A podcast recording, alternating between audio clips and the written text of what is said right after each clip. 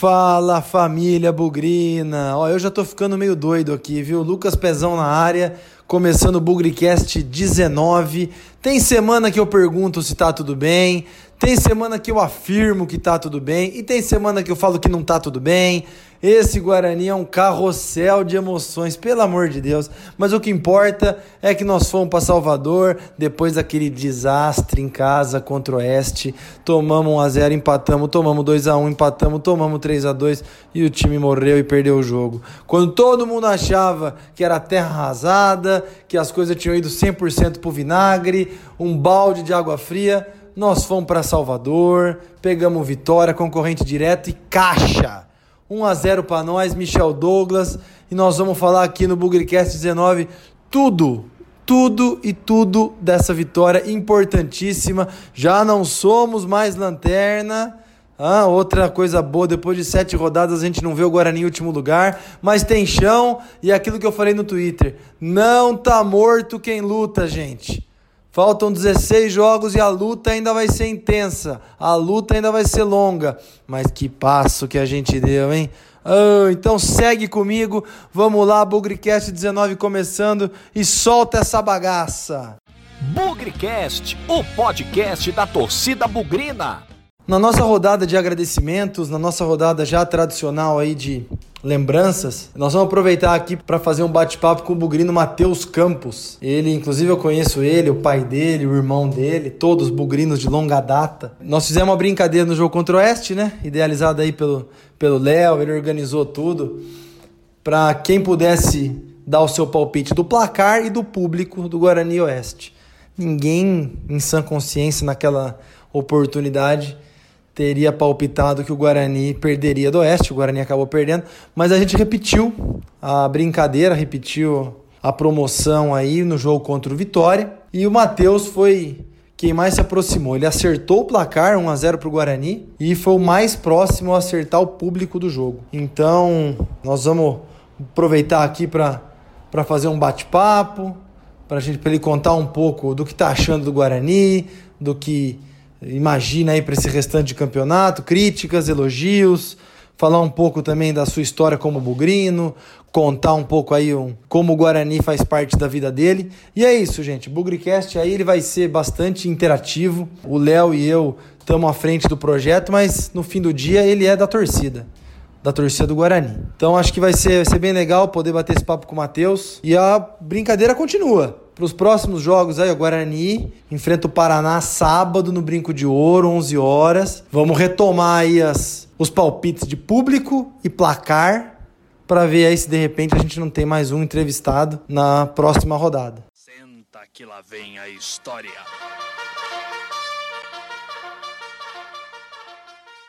Bom, pessoal, fizemos uma brincadeira lá contra o Oeste, ninguém acertou. E felizmente, com a vitória do Guarani em cima do Vitória lá em Salvador, temos um primeiro vencedor da nossa brincadeira aqui de acertar o placar e o público dos jogos do Guarani. O vencedor é o Matheus Campos, bugrino que aliás eu conheço de muito tempo. Conheço ele, o irmão, o pai, todos bugrinos desde sempre. É, e é muito legal ter ele aqui como convidado, poder participar dessa primeira, o primeiro vencedor da brincadeira do Bugricast. Oi, Matheus, tudo bem com você, cara? Fala, Pezão, tudo bem? Cara, tudo, tudo ótimo aqui comigo. Ah, bom, deixa eu me apresentar aí, né? Como, como você comentou, ah, meu nome é Matheus, primeiro convidado, né? Ah, conhecedor de futebol, certo? É, então, pois placar é, de cara. jogo e tal. Pois é, cara, acertar o placar 1x0 e o público, público bem perto também. Você conhece do negócio, hein?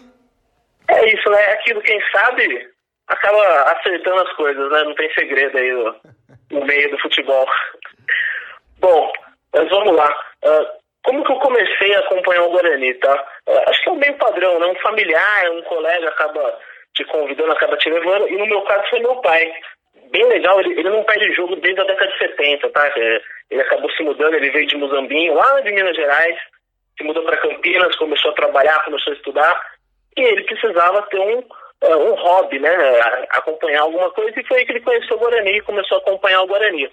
viu a, a, vitória sobre o Palmeiras em 78, a final dramática de 86, uh, todas as grandes campanhas que o Guarani teve ano passado, ele estava presente. Uh, e, e, da minha parte, com 5, 6 anos eu já estava frequentando o jogo com ele, ficava ali na Vitalícia, aquela criançada que fica correndo ali embaixo, né, vai para comer pipoca, vai para comer pastel, e, e comecei a, a cultivar esse amor pelo Guarani. E, e, era aquela época áurea do Guarani, né? Onde a gente ganhava de Flamengo, ganhava de Cruzeiro, Inter, Santos. Uh, vinha grande jogar aqui era, era jogo, dava jogo, né? Diferente de, de outras, outras épocas aí. Passada essa, essa boa fase né, do Guarani, digamos assim, uh, por volta de 14, 15 anos, uh, mais jovem e tal, começamos a assistir o jogo na, na arquibancada do Tobogã. Então, ah, emocionante, gritando, cantando, aquela evolução padrão ali da criança para o adolescente. E agora pro finalzinho, agora mais velho, eu retornei pra Vitalícia, né? Então, com meu pai ali, assisti o jogo na Vitalícia por causa de, de clima, tal, de torcida, acho que é mais agradável. Eu sempre falar que tem os colegas, os amigos ali do Grilos que a gente acaba debatendo sobre o jogo. É isso aí, cara. Então, você, como eu falei, né, de família bugrina, torcedor de estádio, acompanha, a gente interage pelo Twitter também. Eu acho que é um bom representante aí da da nossa torcida. Mas fala aí, cara, como é que veio essa inspiração aí para para acertar o placar? O que, que você tá achando do time? Como é, como é que você viu esse jogo com vitória? Como é que você, você pode falar aí, cara? Vamos lá. Cara, o, o placar do jogo é aquela, né? É um jogo fora de casa, um time que limitado tecnicamente, vamos dizer assim, você não vai poder jogar um 2x0, 3x0, 3x1. Então tem que jogar tranquilinho. É meio que o que o Carpini tá fazendo, né? Monta o time estruturadinho, uh, meio campo ali bem preenchido, jogou, achou o gol, fecha a casinha e vamos buscar a vitória. Então essa foi a ideia do 1x0 ali. A parte de, de, de, público, pô, eu sei que o Vitória é, é grande lá, né, no, no estado deles e tal. Então joguei 11 mil pessoas, foi mais próximo ali do Real. Você sabe que teve uma brincadeira que eu vi aí por aí, o Vitória, ele, ele jogou pela primeira vez na Fonte Nova, que é o estádio do Bahia, né? E você sabe rivalidade do Vitória e do Bahia, principalmente as macumbas de Vitória e de Bahia. Eu tô achando que até as macumbas lá que a torcida do Bahia fez contra o Vitória usar o campo deles, eu acho que até isso ajudou nós. Hein? Ah, que bom. É, o Santos foi forte, né? É. Eu vi que desde 2003 não jogava lá, não ganhava, então é mais um tabu quebrar. Esse é o ano dos tabus, né? Corinthians, São Paulo, Fonte Nova. É.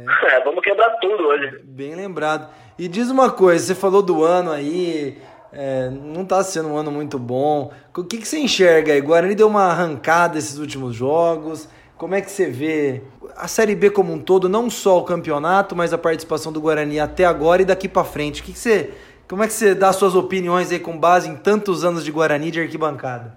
Legal. Cara, a Série B é, é muito difícil você ter um, um, time que se destaca muito. Quando não tem um, um time grande da capital, digamos assim, é, é sempre ganhar ali no, no, na vírgula a mais, no psicológico, no, na, na, raça, no comprometimento, né? Então, se você tirar ali o Bragantino, que está com uma estrutura bem mais trabalhada devido à parceria ali com o Red Bull, você vai ter o quê? Você vai ter um Atlético Goianiense, que os caras montam times competitivos todo ano, uh, você vai ter um Curitiba ali, talvez, que está numa capital. Então, assim, para esse campeonato, pelo começo ruim, eu, eu, vejo que se jogar estruturadinho na defesa, uh, consciente, humildade, 1x0, 2x1, jogando bem em casa, buscando alguma coisinha fora, é a receita para é ter a permanência dentro da, dessa Série B. E é a expectativa. Eu, eu não acho que deva cair, não tem muito time muito pior. É que o, a instabilidade política ali dentro do Guarani está algo fora dos normais, né? Então, a expectativa é boa, tá? Pro término do campeonato da Série B. Ô, ô Matheus, vou falar um negócio pra você, cara. A gente se conhece há muitos anos, há uns 10 pelo menos. É, o bicho, tô sentindo sua falta no brinco, hein, cara? Pô, eu vejo seu pai lá, eu tô sentindo sua falta, hein? O que que tá acontecendo, pô? É, isso aí que você disse o seu Marne, né, meu pai, como o pessoal carinhosamente chama aí, ele, ele frequenta, ele não perde jogo, derrota, vitória, ele, ele vai. Eu, como forma de protesto, dei uma afastada esse ano, porque é, o comecinho do Paulista ali foi um, um sentimento de, ah, é o melhor ano que a gente tem, como você sempre diz, mas, ah, vai tocando aí, daqui a pouco... Não pode ser alguma coisa assim, né? Tem que modernizar, tem que estruturar. Então, como forma de protesto, eu não estou indo no jogo.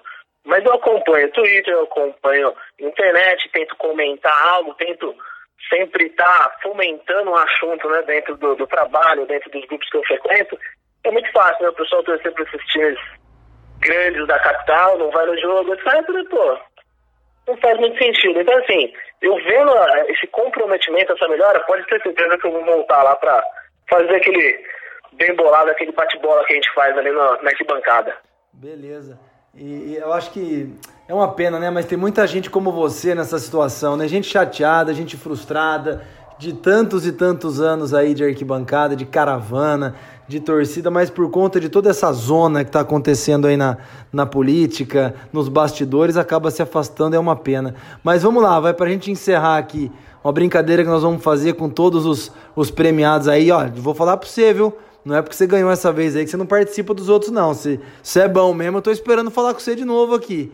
É com tantos anos de Guarani, cara. Que jogo que te marcou, que jogo que você nunca esquece, que tá na memória para sempre. Pode deixar jogo sim, jogo não, eu vou eu vou estar tá aí, quem sabe, participando, né? Jogando ali na, na tranquilidade, resultados possíveis sem falar com o coração. Mas vamos lá, jogo marcante. Eu vejo o pessoal comentando uns jogos uh, como que eu posso dizer, mais entusiasmados, tal como vitórias, etc. Eu tenho alguns que me marcaram uh, um bem interessante foi a, em Piracicaba, contra o 15 Piracicaba. Final da 2 uh, não foi uma vitória, mas foi puta, marcante.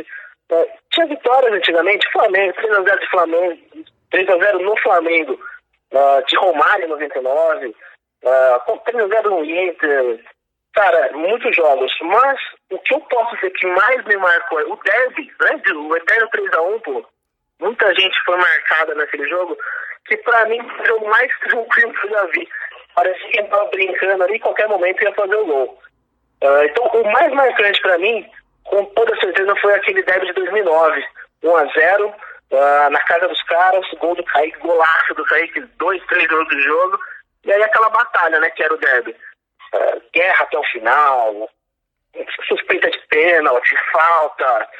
É, sinto muita falta dessa, desse jogo tão festivo que era. É, e você vê como é que são as coisas, né? Agora não pode mais ir lá, eles não podem ir até o brinco. Você vê, uma parte da sua história como torcedor aconteceu num jogo lá, né? E agora quantos outros torcedores estão impedidos aí de ter uma história de vivenciar uma experiência como essa? É uma pena.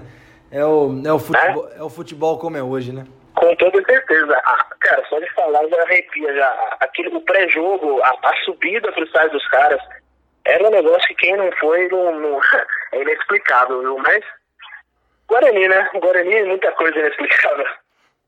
Então tá bom, cara. Obrigado, viu, viu, Matheus? É, você comentou aí do seu pai, né? O seu Marne. Você tem um irmão chamado Marne, a gente chama o seu pai e você acabou sendo Marninho.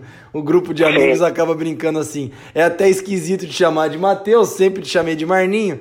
Mas vamos que vamos e obrigado pela participação. Parabéns aí por, por acertar o placar e o público mais próximo. Continua ajudando a gente aí no, a divulgar o, o Bugrecast, a dar ideias pro Bugrecast. A gente sempre tá trocando ideia também pelo Twitter.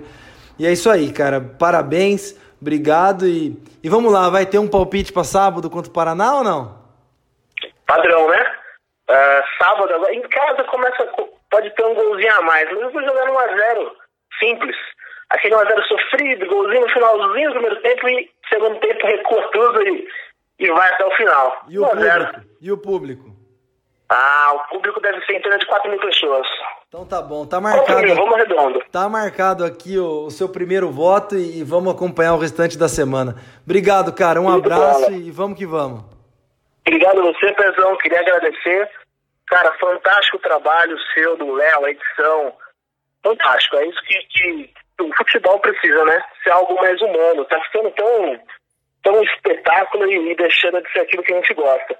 Parabéns a todo mundo aí e vamos lá, Guarani. Tamo junto. Valeu, cara. Um abraço. Antes de falar do jogo, e para mim vai ser um pouco difícil falar detalhes do jogo, porque eu tive um compromisso pessoal na cidade de São João da Boa Vista. Um colega meu do trabalho se casou às 4 horas da tarde. Eu não tive possibilidade de ver o jogo ao vivo, mas eu me interei já de melhores momentos, colhi muitas opiniões. Mas antes de falar dos 90 minutos, daquilo que talvez essa vitória tenha representado, ganhar lá em Salvador é, é uma coisa muito expressiva. Nas condições normais já é muito difícil, né? Agora com o Guarani pressionado, com o Vitória, um concorrente direto também na briga contra o rebaixamento. Acho que foi um jogo de seis pontos e o Guarani, felizmente, saiu vencedor.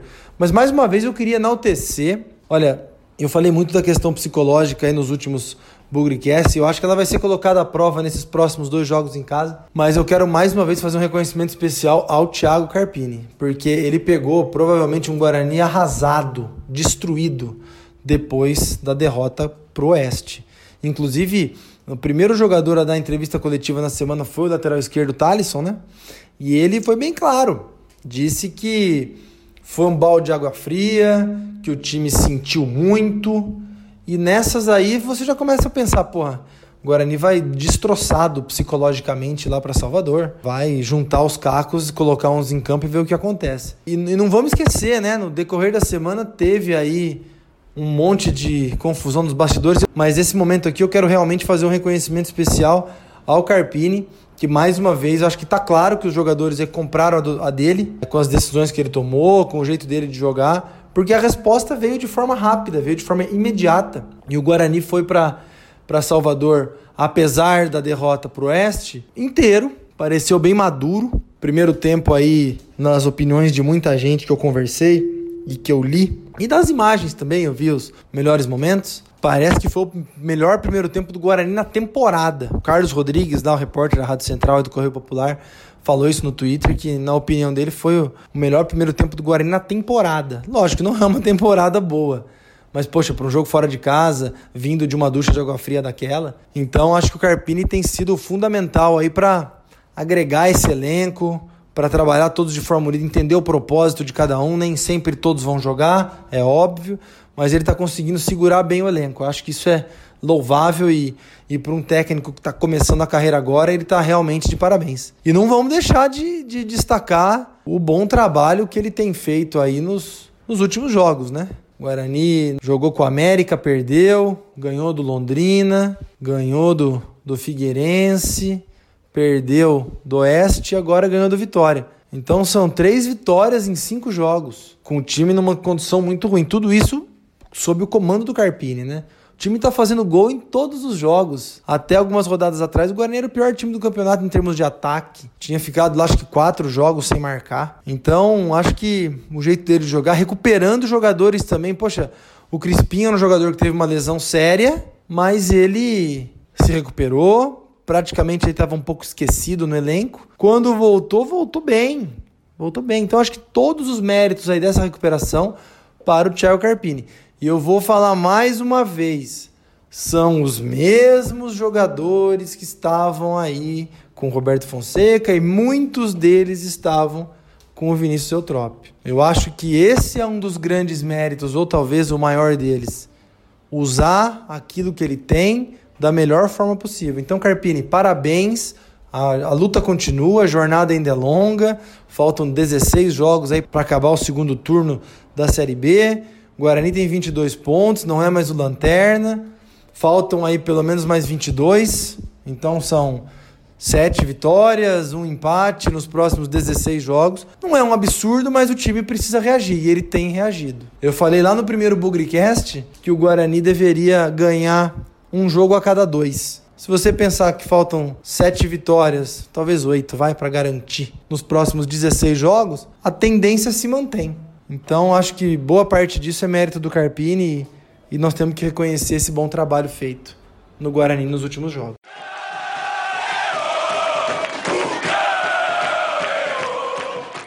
Uma das coisas para falar aí dos 90 minutos da produção do Guarani que eu gostaria de destacar, de novo, eu não vi o jogo, fica muito difícil para eu falar sobre os 90 minutos puramente, destaques individuais, mas é muito importante ler e ver que o, os primeiros 45 minutos aí na avaliação de muita gente foram os melhores 45 minutos do Guarani na temporada.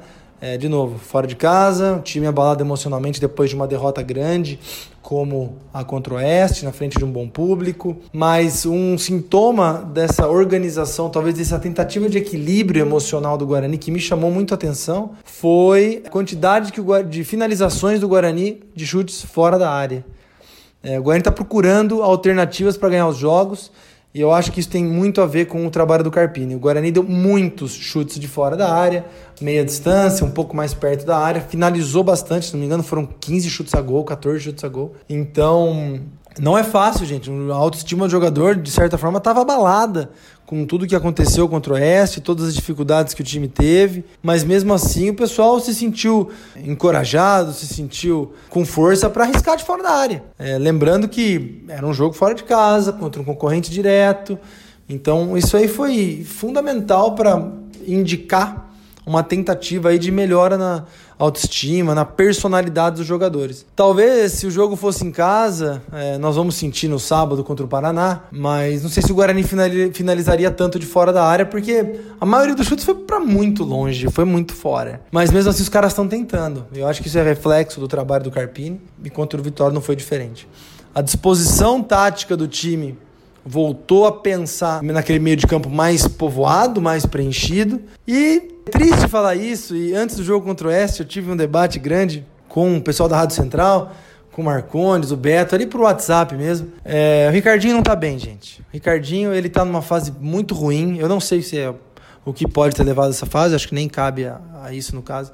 Mas hoje, o Ricardinho atrapalha mais do que ajuda em campo. O fato do David não ter jogado contra o Oeste foi muito sentido. O Ricardinho jogar de cabeça da área não é dele, não adianta. Jogar ali de primeiro volante não vai resolver. E aí o Ricardinho saiu do time, entrou o Crispim, Igor Henrique ficou um pouco mais recuado na saída de bola e o Guarani se posicionou no meio de campo muito bem. Então, mais um acerto do Carpini. Da mesma maneira que pode ter sido importante para o Lennon ficar no banco, e ele fez uma boa marcação em cima do lado esquerdo do Vitória, que é forte. Não foi uma grande partida, mas foi sólido. Talvez o Ricardinho precise desse banco por mais tempo. E aí a torcida precisa ter um pouco de paciência. A imprensa, precisamos observar um pouco mais a forma como o Carpini quer fazer esse Guarani jogar. E hoje, infelizmente, por mais que ele seja o ídolo do time, tenha sido capitão recentemente, a torcida gosta, estava jogando até ontem, ele não está bem. Ele não se encaixa na forma como o Carpini quer trabalhar. Ponto final. A saída dele, eu tenho a sensação contra o Vitória que foi um ponto chave para o Guarani ganhar o jogo. Claro que a entrada do Crispim também ajudou nas triangulações pela lateral. Basta ver que o gol do Michel Douglas. E que é isso? Michael Douglas!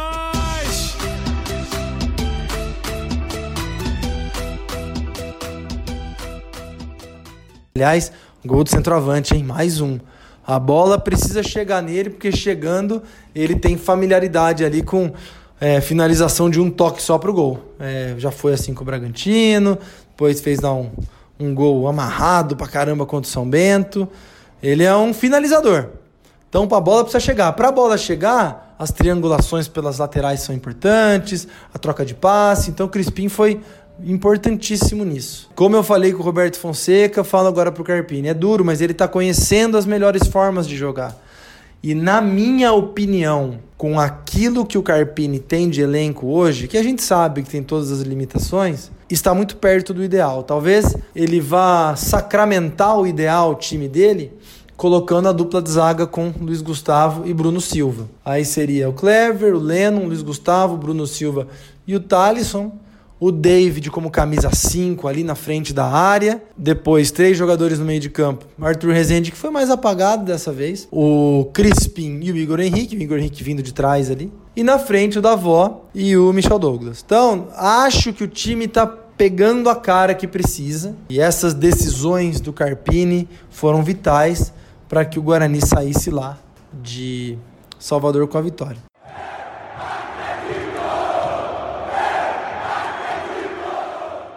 Seria injusto demais também se a gente não destacasse a competência do Guarani em, em, se segurar no segundo tempo. Contra o Londrina, que o Guarani ganhou, contra o Figueirense, o Guarani ganhou, foi muito pouco incomodado Contra o Vitória, no primeiro tempo foi muito pouco incomodado, mas no segundo já não. Eu não gosto de usar muitos termos da moda do futebol, mas o Guarani, já que é moda, né?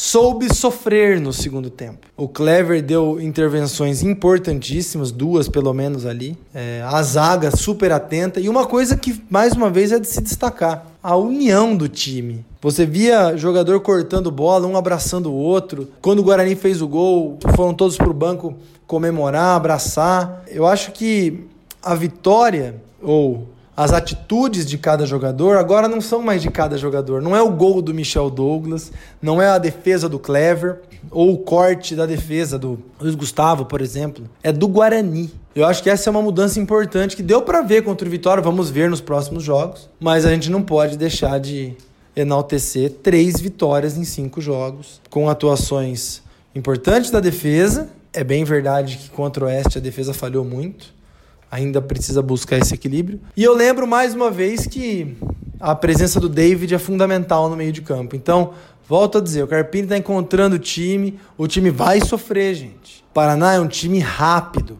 Tem um meia lá, João Pedro, tem alguns jogadores habilidosos. Não é um baita time, mas ele vai dar trabalho aqui. Então nós vamos sofrer alguns momentos do jogo e, e vamos acreditar que de repente o Bruno Silva já consegue jogar no sábado, Vamos ver se vai ser possível, né? Já sabemos aí que o Thalisson não joga, tá suspenso, o Bidu já tá confirmado. Tudo isso é muito importante para para consolidação do Guarani. Mas a defesa também contra o Vitória foi super atenta, ativa. E as três vitórias que o Guarani teve até agora sob o comando do Carpini, nenhuma delas o Guarani tomou gol. Duas fora de casa, né? Também tem que ser enaltecido isso. Figueirense ganhamos de 1 a 0 fora, Vitória ganhamos de 1 a 0 fora e também ganhamos em casa do Londrina 1 a 0.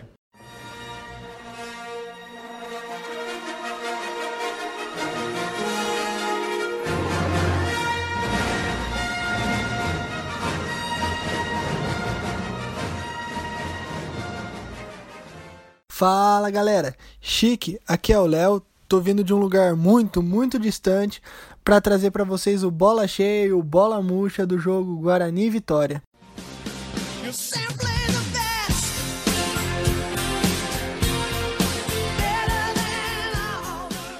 Como o Lucas não conseguiu assistir o jogo, ficou para minha grande responsabilidade. Então vou começar com o bola cheia. Para mim, o bola cheia foi o Clever. Apesar de ter tido vários jogadores que se destacaram ao meu ver, o Arthur Rezende, o Lucas Crispim, o Luiz Gustavo, até mesmo o Talisson, o David, igual um pitbull na frente da defesa, mas as defesas do Clever no segundo tempo acabaram selando a vitória do Guarani, porque a pressão que o Vitória tentou impor no final do jogo acabaram forçando a defesa do Guarani e o Clever estava lá como uma muralha. E como alguns disseram no Twitter, agora temos devotos de São Clever.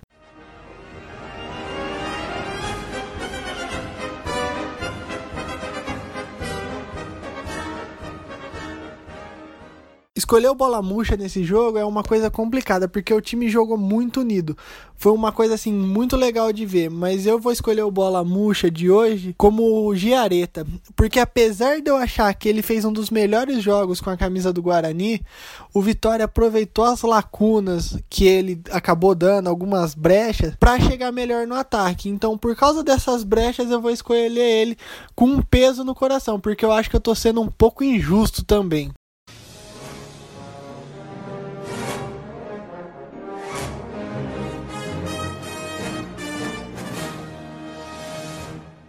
Então é isso, galera. Espero que tenham gostado da minha participação. Foi um grande prazer estar aqui com vocês. Fui!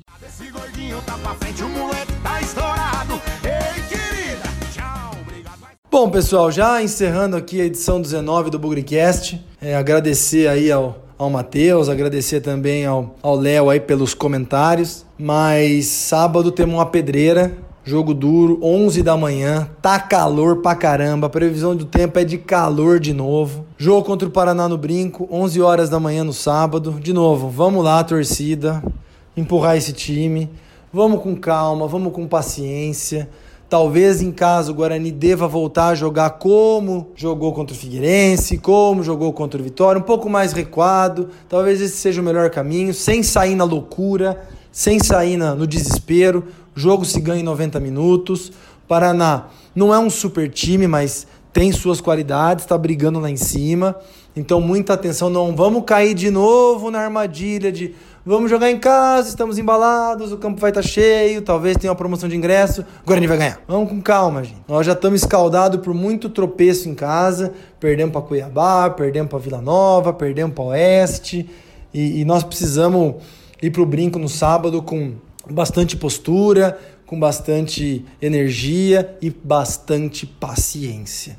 É difícil dizer ainda se o Guarani se ganhar vai sair da zona de rebaixamento ou não, se empatar também. O importante é que todo mundo esteja descansado, porque vai estar muito quente, esteja todo mundo mentalmente preparado.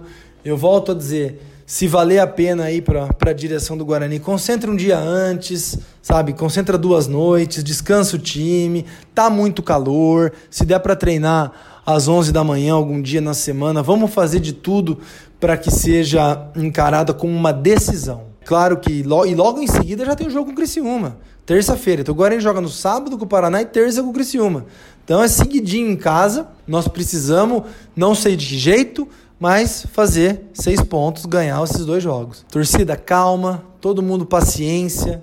É, o Guarani vai ter uns desfalques aí, o Thalisson não joga, o Bidu vai entrar. Quem sabe o Bruno Silva já consiga aparecer no time também. Mas a mensagem que eu tenho aqui é de esperança.